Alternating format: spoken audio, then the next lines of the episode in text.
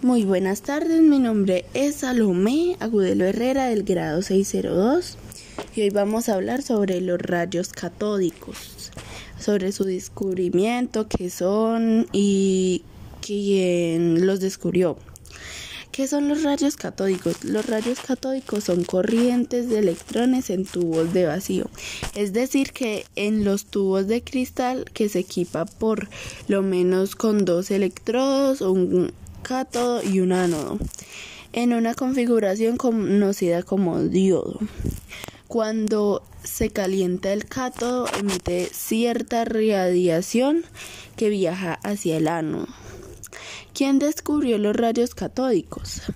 El primer experimento interesante que condujo a un modelo sobre la composición de los átomos fue hecho por el físico inglés Thomson entre los años 1898 a 1903, quien estudió la descarga eléctrica que se produce dentro de los tubos al vacío parcial, o sea, algo de aire, llamados tubos de rayos catódicos.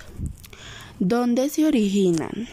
Los rayos catódicos son haces de electrones provenientes del cátodo y acelerados por la diferencia de potencial con el ánodo. Es la presencia en el camino de una zona con campo eléctrico que produce una desviación parabólica del haz mientras la atraviesa. Y pues como fue el primer experimento de los rayos catódicos.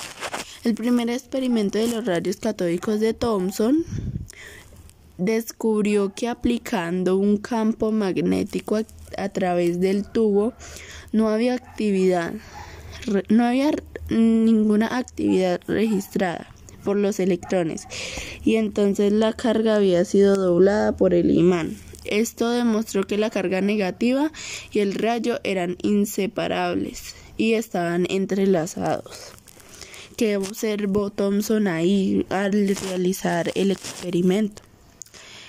Mostraron que todos los átomos contienen pequeñas partículas subatómicas con carga negativa llamadas electrones. O sea, los electrones son la carga negativa. ¿Y cómo se producen estos rayos catódicos? Los rayos catódicos se equipa por lo menos con dos electrones, un cátodo y un cátodo es un electrodo negativo y un ánodo que es un electrono positivo. En la configuración de esta conocido como diodo. Y esas son corrientes de electrones en tubos al vacío, es decir que los tubos de cristal se equipan por lo menos con dos electrodos y ya pues como había Dicho, un cátodo es un electrono negativo y un ánodo un electrodo positivo. Y ya para terminar, porque se llaman rayos catódicos.